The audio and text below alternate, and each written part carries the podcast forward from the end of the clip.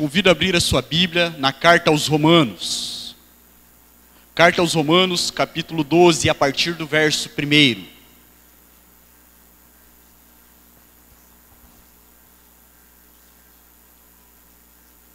Permaneça com a sua Bíblia aberta.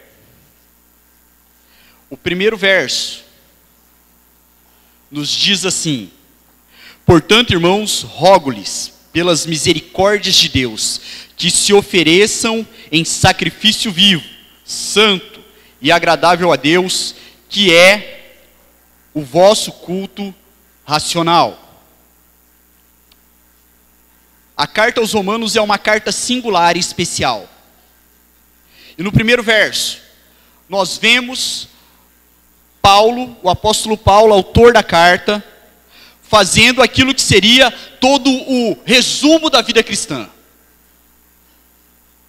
Mas qual seria a motivação, de acordo com esse texto, para a vida cristã?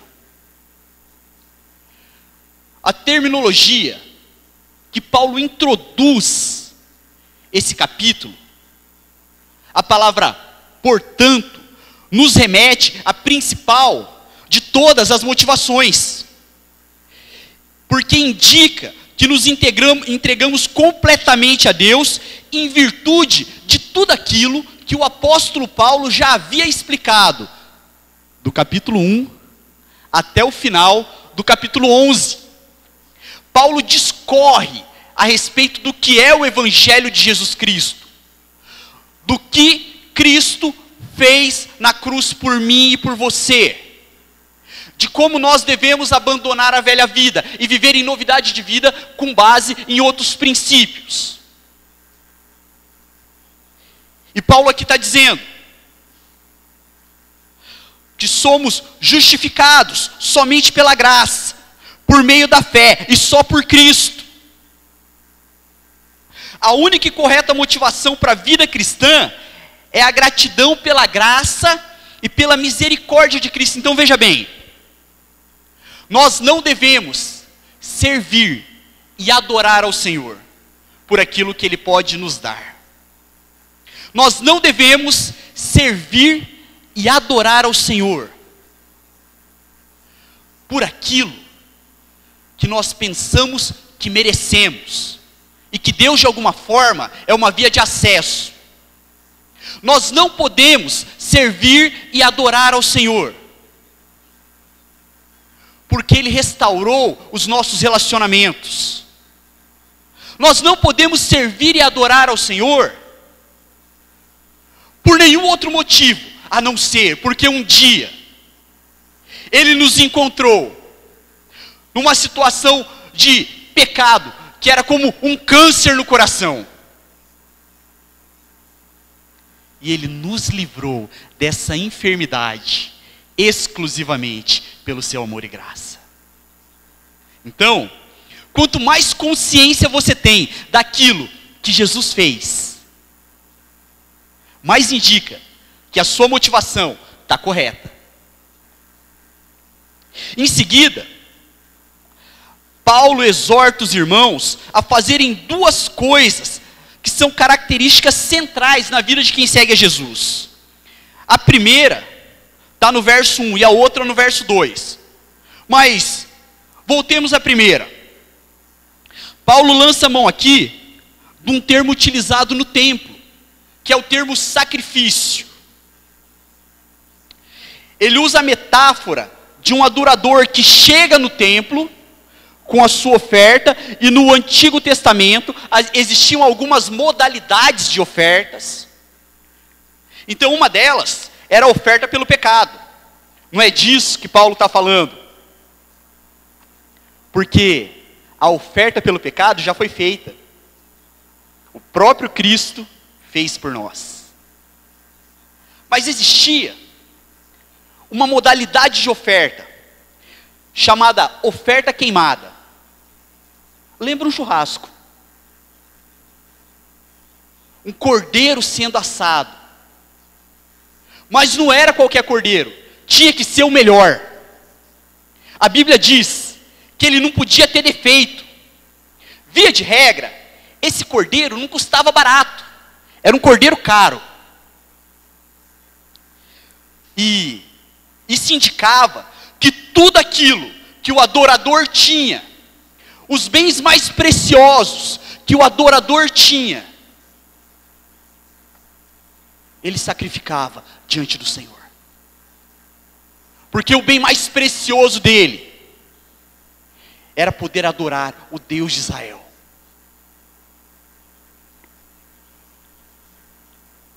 Ser sacrifício vivo é estar à disposição de Deus por inteiro.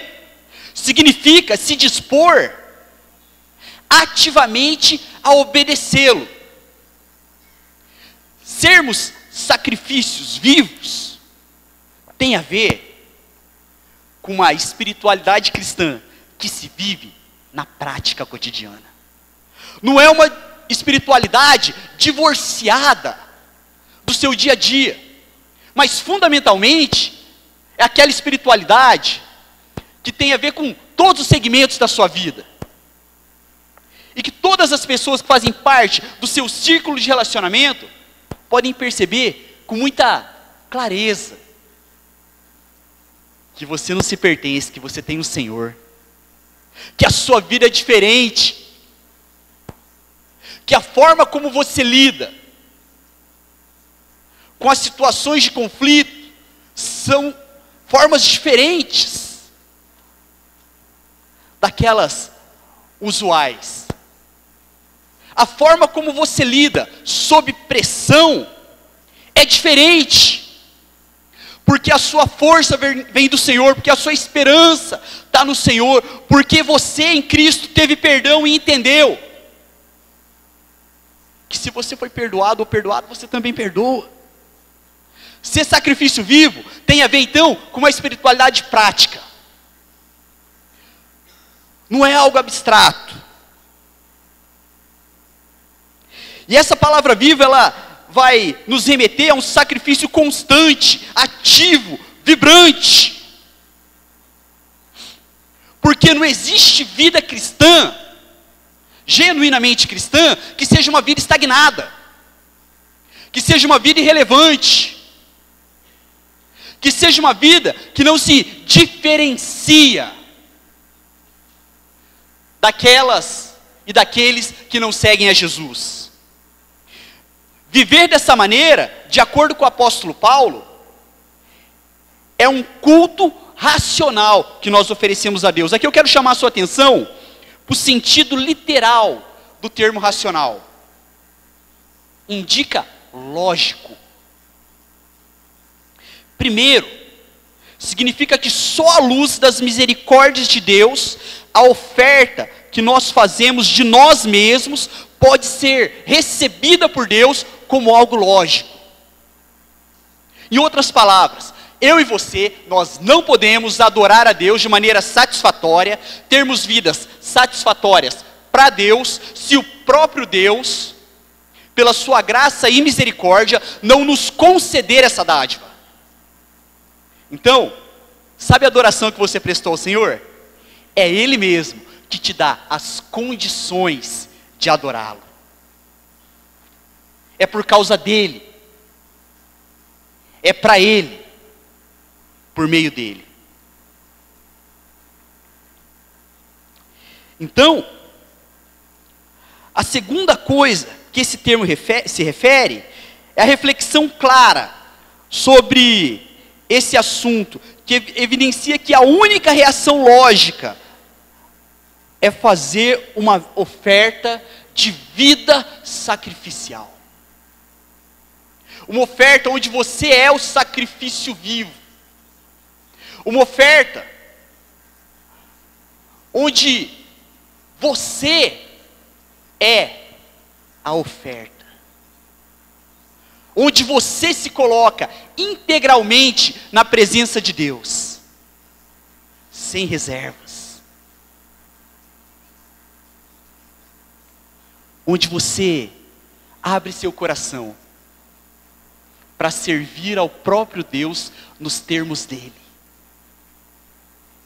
Por que um sacrifício? E talvez você pense, mas pastor, Jesus não fez todo o sacrifício por nós? Sim. E por que ele, pela sua graça, te salvou, te libertou, está transformando a sua vida e história.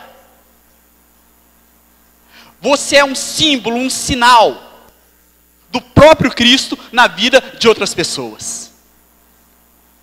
É importante entendermos uma coisa: não existe vida cristã sem sofrimento. O próprio Senhor Jesus disse: No mundo vós tereis aflições. O homem e a mulher de Deus, o crente de verdade, que assume uma postura de adorador, de adoradora, que se lança diante do Senhor como sacrifício e fala: Senhor, a oferta sou eu, me usa. Esse vai passar por aflições, esse vai passar por dificuldades, que às vezes vão minando o meu, o teu, o nosso ânimo. Mas se a gente vai passar por aflições, a gente tem que lembrar da segunda parte da fala de Jesus. Mas tem de bom ânimo. Por quê? O próprio Cristo responde: Eu venci o mundo. E nele nós somos vitoriosos. Resumindo, a partir do momento que você tem uma perspectiva da graça e da misericórdia de Deus, qualquer coisa menor que um sacrifício total e completo de si mesmo a Deus é absolutamente irracional. Mas o texto continua. Está com a sua Bíblia aberta aí? O nosso texto continua.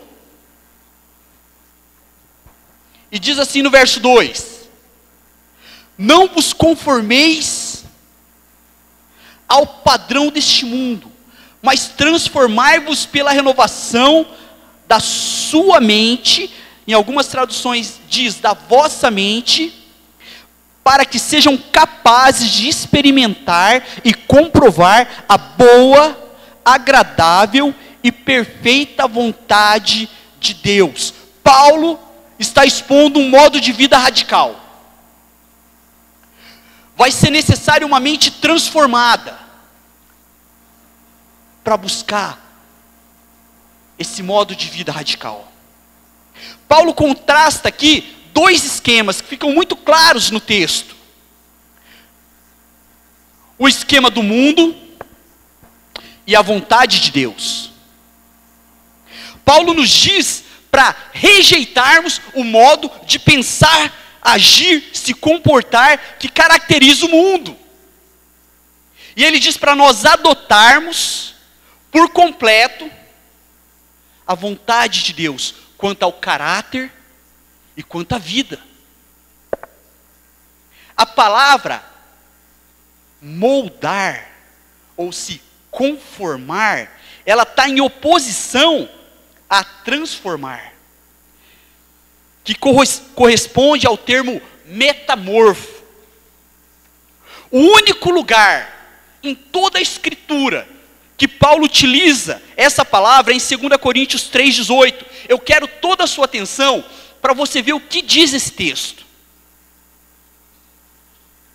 2 Coríntios 3,18 nos fala assim: Mas todos nós com o rosto descoberto, refletindo como um espelho a glória do Senhor, somos transformados de glória em glória, na mesma imagem que vem do Espírito do Senhor. Veja bem, está claro aqui que se refere a uma transformação interior ao invés de uma adequação exterior. A renovação da mente, ela tem a ver com uma mente inflamada com a verdade de Cristo, um coração pulsante por conta do Evangelho. A lógica aqui é simples existe a possibilidade de nós assumirmos a forma do mundo nos tratos, nas relações, nos conflitos, nas mediações desses conflitos, na forma como educamos os nossos filhos e tratamos os nossos amigos de trabalho. Existe uma cultura que é facilmente adotada por todo aquele e aquela, que ainda não se abriu para o universo maravilhoso do Evangelho de Cristo.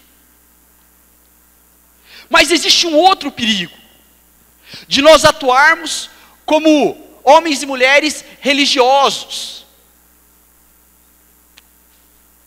que assimilaram uma cultura cristã. Sabem cantar cânticos da igreja com os olhos fechados. Sabe a hora certa de sentar e levantar. Sabe até fazer uma oração que impressiona quem não está muito familiarizado com os termos cristãos. Conhece alguns versículos de cor, mas não teve o coração transformado, não sentiu os pecados perdoados, não passou por um processo tão importante na vida cristã chamado regeneração. Não foi regenerado ainda. precisa daquele impacto do Espírito de Deus, para sentir o peso da inadequação e do pecado diante de Deus, e se abrir para o Deus que é perdoador.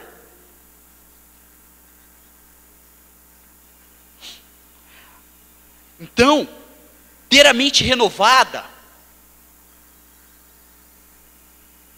é viver essa experiência vibrante, que é a vida cristã.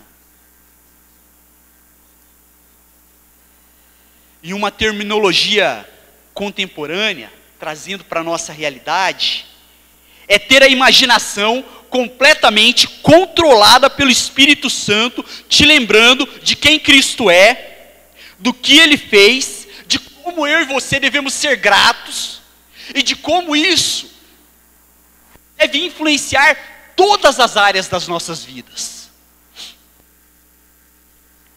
Mas o verso 3, me acompanha aí. Diz assim: Pois pela graça que me foi dada, digo a todos vocês: ninguém tenha de si mesmo um conceito mais elevado do que deve ter, mas pelo contrário, tenha um conceito equilibrado, de acordo com a medida de fé que Deus lhe concedeu. Aqui existe outro contraste. É em relação à autoexaltação versus a sobriedade ou o equilíbrio. Parte da transformação tem a ver com reconhecer as misericórdias de Deus. É isso que o texto nos diz. E nos remete a ter uma visão, uma percepção mais acertada de quem Deus é e do que Ele fez em Cristo.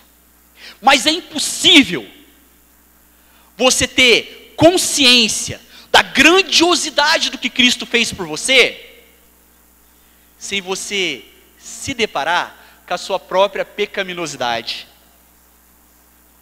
No livro do profeta Isaías, capítulo 6, Isaías conta a experiência profunda, singular, impactante que ele tem com Deus. Ele fala que no ano da morte do rei Uzias, ele viu o rei assentado num alto e sublime trono. Ele viu o trono da glória. Ele viu seres celestiais que rodeavam aquele trono da glória. Sabe o que, que ele fez? Ele disse: Ai de mim, sou um homem de lábios impuros, ou seja, eu falo o que eu não devo. Eu habito no meio de um povo de lábios impuros. As, ou seja, as pessoas que me rodeiam também vivem falando o que não devem. E meus olhos viram o Rei, o Senhor dos exércitos. Por isso eu me arrependo e me abomino.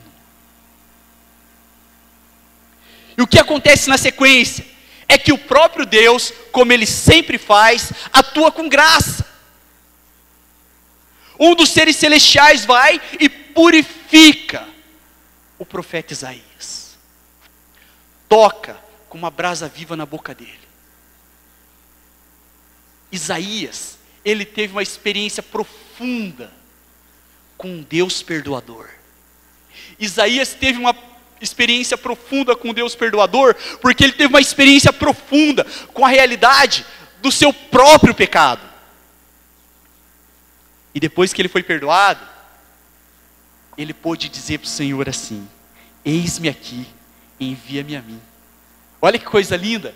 Isaías tem uma experiência com Deus, uma experiência com Ele mesmo, e aí ele está pronto para ter uma experiência social transformadora. Porque aonde ele ia, ele falava em nome de Deus. O que nós vemos nesse texto é que Paulo nos alerta para nós evitarmos a autoexaltação. Apesar de todas as advertências da cultura contemporânea dizendo que você tem que ter uma autoestima elevada. Apesar de todos os livros de autoajuda dizerem que você precisa acreditar no seu próprio potencial e de que as respostas estão dentro de você. O que a Bíblia diz é outra coisa.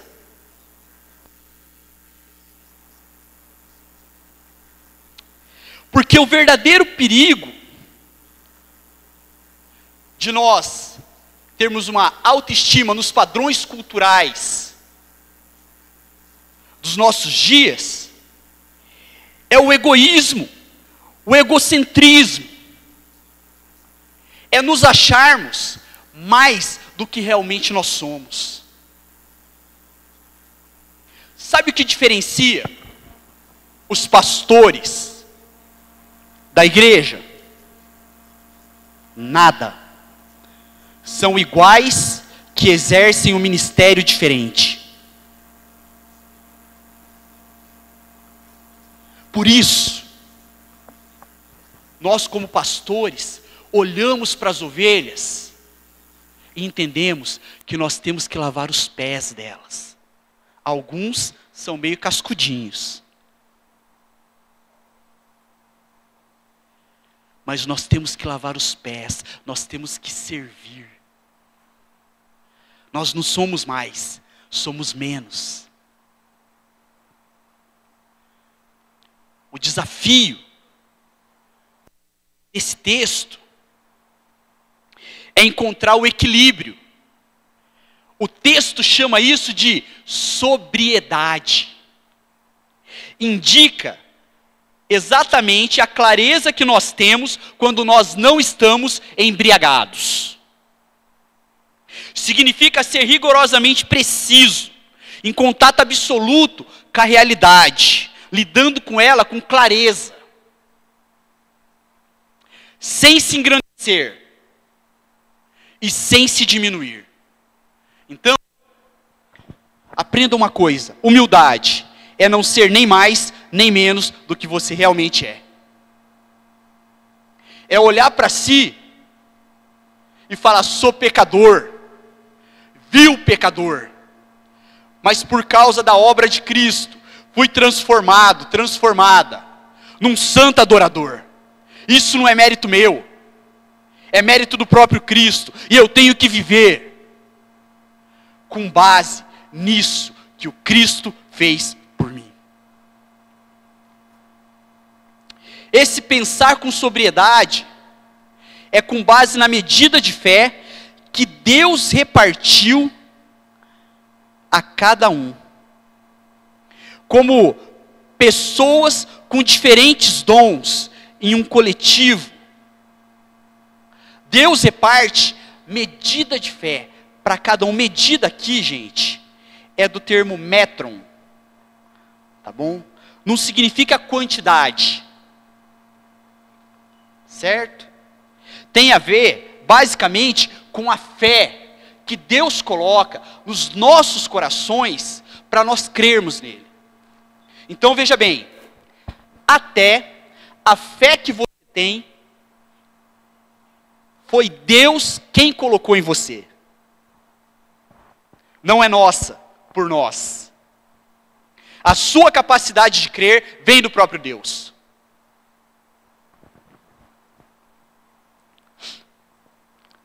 A todos nós, a cada um de vocês, foi dada a fé que salva no Cristo crucificado. É assim que nós devemos nos medir,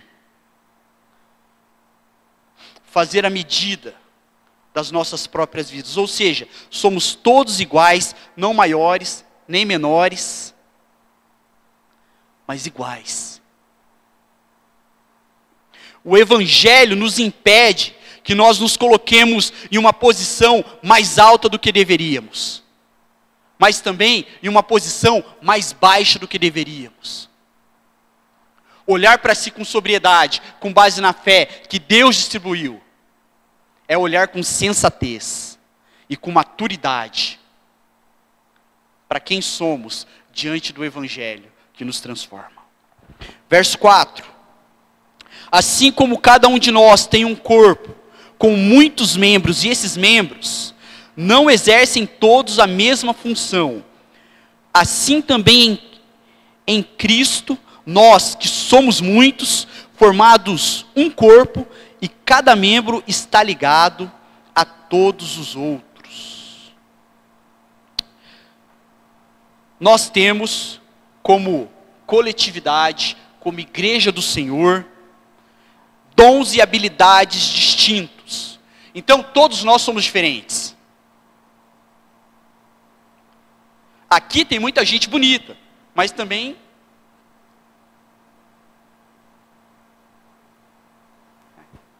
Tem gente que teve a graça de ser santista.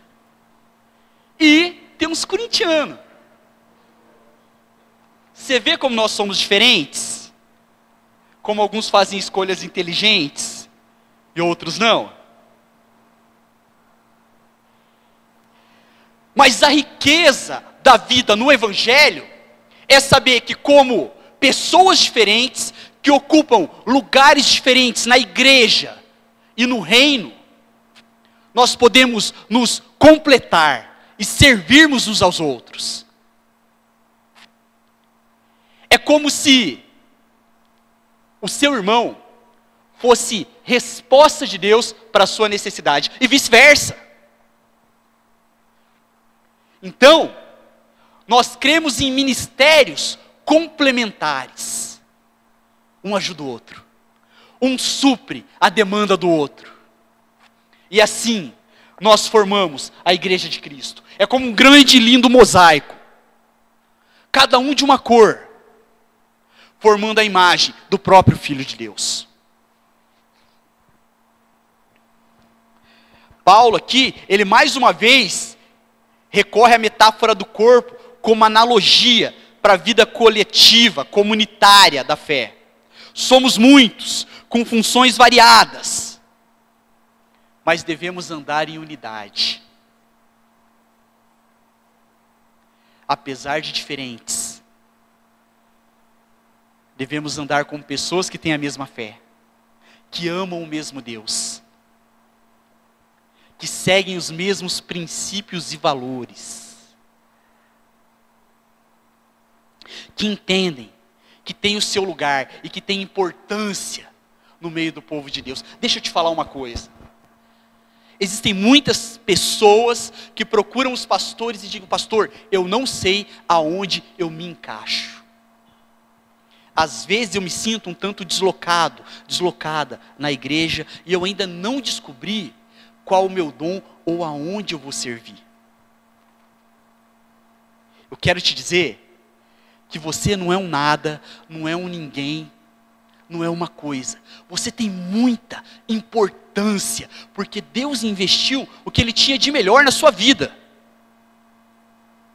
E você tem um lugar no reino. Você tem um lugar na família de Deus. Você tem um lugar nesse corpo maravilhoso que é o corpo de Cristo. Faz sentido para você? O próprio Deus deu para você dons dizem que uma pessoa comum tem pelo menos 100 habilidades. Então existem coisas que você faz com excelência. Se você passou por todo esse processo que o apóstolo Paulo está falando, de ter sido impactado pelo Evangelho, e está servindo o próprio Deus pela graça, e você disponibiliza os seus dons para servir os irmãos de fé e para servir o mundo, e você diz: Senhor, sim, eu quero te servir, eu ainda não sei que jeito, ou então, eu sei de que forma, mas eu estou com freio de mão puxado, eu preciso voltar. Eu quero te dizer que existe lugar para você, que existe lugar para cada um e para cada uma. Porque se o Senhor te salvou e te acolheu, com certeza Ele separou um lugar para você no meio do povo dele. E a sua colaboração é muito importante. Verso 6: Temos diferentes dons de acordo com a graça que nos foi dada. Se alguém tem o dom de profetizar, use-o na proporção da sua fé. Se, se o seu dom é servir, sirva. Se é ensinar, ensine. Se é dar ânimo, que assim faça. Se é contribuir, olha aí, Wilfried, que contribui contribua generosamente. Se é exercer liderança, que exerça com zelo. Se é mostrar misericórdia, que o faça com alegria.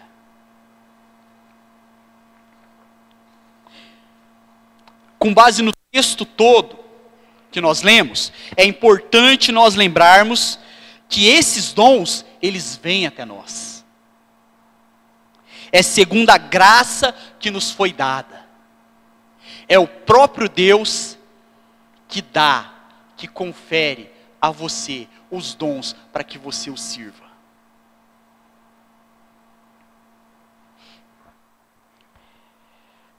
A graça de Deus não é percebida no fato de Ele conceder justificação, mas no fato de nos dar habilidades e isso nos é oferecido para serem utilizados em benefício da igreja e do mundo. Assim, outra maneira de pensar equilibradamente sobre si mesmo é lembrar que a quem nós pertencemos? Ao corpo da nossa igreja. Não a nós mesmos porque nós pertencemos àquele que nos comprou e que pagou um preço muito alto. E isso tem uma consequência imediata.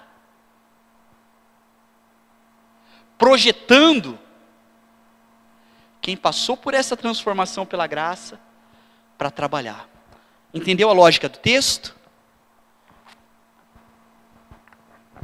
Se você recebeu a salvação pela graça, a consequência imediata é você fazer parte do corpo e tá apto, apta a trabalhar no corpo. Não sem discipulado, não sem instrução, mas com disposição para trabalhar no meio do povo de Deus. A seguir, Paulo, ele passa a relacionar uma variedade de dons com os quais Deus abençoou o povo. Essa lista não é uma lista completa. Ela não é uma lista exaustiva. Porque, basicamente, os dons espirituais, eles se dividem em três categorias. Primeiro, dons de fala. Profecia, ensino, exortação e conhecimento. Segundo, dons de liderança. Governo administração e sabedoria. Terceiro, dons de serviço, contribuição, misericórdia, hospitalidade, milagres, porque quando Deus quer, Ele faz, línguas e sua interpretação. Algumas pessoas colocam esses três últimos em uma categoria separada, chamada dons de sinais. Eu gosto de trabalhar só com essas três categorias. Esses dons são dados para serem expressos através dos ministérios. Que são canais particulares de serviço concentrados nas necessidades das pessoas. Um ministério, ele pode exigir um dom específico ou a combinação de dons. depende da necessidade. Mas vamos aqui a uma breve definição dos dons que Paulo lista. E nós lemos. Primeiro, profecia. Deixa eu tomar uma água antes de falar disso.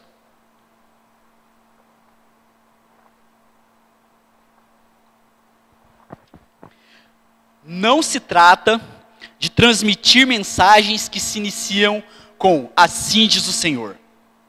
Não é disso que esse texto está falando. Não tem a ver com fazer previsões do passado ou do futuro, mas falar aos homens o que Deus já disse na sua palavra.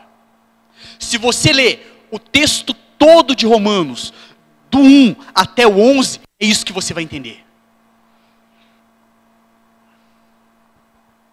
Paulo, ele sempre coloca profecia subordinada à autoridade apostólica. Presta atenção nisso quando você lê, por exemplo, primeiro e se, primeira e segunda carta aos Coríntios. Ele sempre subordina a autoridade apostólica. Nesse texto que lemos, profecia está mais para uma pregação onde o coração daqueles que ouvem é tocado profundamente. É basicamente isso que o apóstolo Paulo está dizendo para a igreja de Roma, quando ele fala sobre o dom de profecia. Ele está dizendo assim: olha, se existem pregadores que falam do evangelho da verdade, que falam com brilho nos olhos, que falam do evangelho com paixão, que as pessoas se arrependem dos seus pecados quando ouvem eles pregando, que eles preguem. É basicamente isso que Paulo está dizendo. Quando ele fala sobre dons de serviço, a palavra aqui não é outra senão diaconia, que quer dizer serviço prático.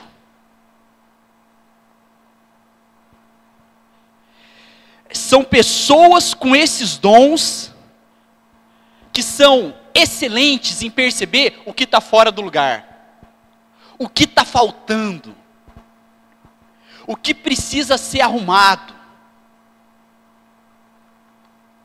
São pessoas que têm uma facilidade para resolver problemas práticos, funcionais, da vida da igreja e muitas vezes da vida dos membros da igreja.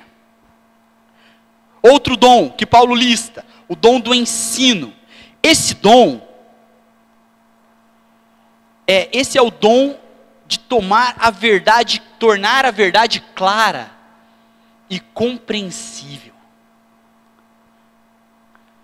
Já parou para pensar que tem gente que fala do evangelho e você não entende nada? E tem gente que fala com uma clareza. E a gente fala, puxa vida, entendi. Nesse texto, tem a ver com a capacidade de ensinar, seja na igreja, seja em pequenos grupos, seja uma palavra de esclarecimento a respeito de alguma dúvida que um crente ou um não crente tenha.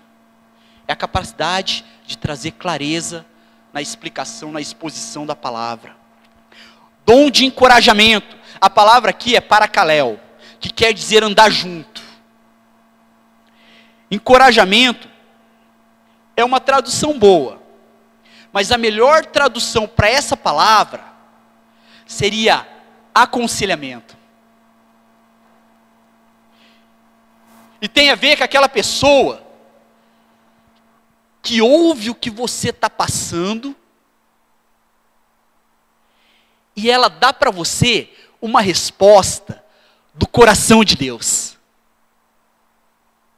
Que você fala, então é por esse caminho que eu tenho que seguir. Então é isso que eu tenho que fazer. Então é essa conduta que eu tenho que assumir. Ela te aconselha com base no Evangelho, e os seus olhos são abertos. Dando sequência, o dom de contribuição. Pessoas com esse dom não só gostam de contribuir em proporções incomuns, como também são sábias para lidar com os recursos financeiros. São pessoas generosas que entenderam que tudo que elas têm provém do próprio Deus. Então, elas não têm problema tanto de abençoar uma pessoa que ela vê que está passando uma necessidade, como de se envolver num projeto maior da igreja e falar assim: não, o Senhor me deu recursos, eu vou investir no reino, porque tudo que eu tenho é do próprio Deus, provém dele. São pessoas desprendidas nesse sentido. Dons de liderança. Líderes são pessoas que inspiram confiança e se tornam dignas de que outras pessoas a sigam. As pessoas seguem porque confiam. Porque elas olham para o líder e percebem que ele tem autoridade. Veja que a verdadeira autoridade bíblica, ela não é, em hipótese, uma autoridade imposta. Ela é sempre uma autoridade conquistada. Está mais para o campo da inspiração. Não é isso que o Espírito Santo faz com a gente? Inspirar. É a habilidade de inspirar outras pessoas a servirem Jesus nos moldes do próprio Jesus. E por fim, misericórdia. Esse é o dom de pessoas especialmente capacitadas por Deus para trabalharem com pobres, enfermos, fracos na fé, com presidiários, dependentes químicos, pessoas de idade avançada que estão debilitadas e assim por diante. Pessoas que têm a capacidade de serem misericordiosas, longânimas e que servem de companhia que ouvem atentamente, valoriza cada palavra daqueles que muitas vezes não têm voz. Em síntese, o que esses oito versículos dizem para nós? Que o que Cristo fez foi grande demais, poderoso demais. E que quem entende essa verdade se lança para servir esse Cristo sem reservas, que sabe conviver e lidar com pessoas diferentes, e que servem com os seus dons, de maneira voluntária, porque o seu coração está encharcado daquele que se deu como sacrifício. Eu não sei como está o seu coração nessa noite. Mas eu tenho certeza de uma coisa: Deus te trouxe aqui para falar com você. E Deus olha para você e Ele não precisa, mas Ele conta com você. Para você que entendeu o que Jesus fez, para você que sabe e acredita que essa palavra é verdadeira, e que Ele realmente depositou sobre a sua vida a capacidade de ser salvo e liberto pelo poder dele, então não te resta outra alternativa a não ser servir ao Senhor com os seus dons e com os seus talentos. Eu quero orar com vocês, coloque em pé agora.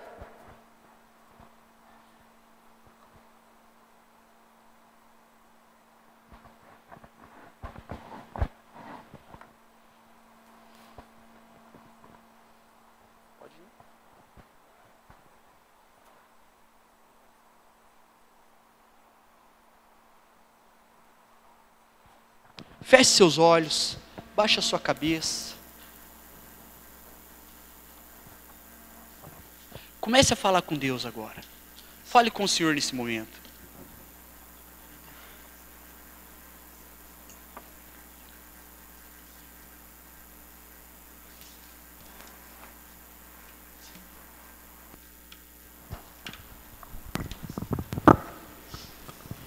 Talvez você perceba, com base nessa palavra, que o que Deus fez por você foi grande demais.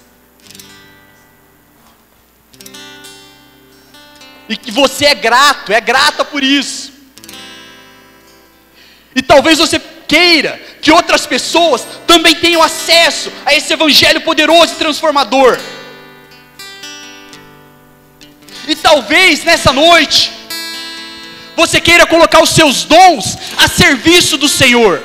E você precise dizer: Pai, eu quero te servir com todas as habilidades que o Senhor me deu. E eu quero ter uma vida que faça a diferença vida de outras pessoas. E eu quero ser conhecido, conhecida como alguém que é instrumento teu. Se apagou. Eu quero ser conhecido, conhecida como alguém que se colocou completamente na tua presença, à disposição. Se esse é o teu caso, levanta sua mão, eu quero orar pela tua vida. Se você entende que você quer mais de Deus, que Deus quer mais de você, e você fala, sim, eu vou servir, levanta a sua mão, eu vou orar por você. Eu quero orar por você, porque eu sei que o Senhor está presente aqui hoje, e eu sei que Ele está vendo a disposição do teu coração.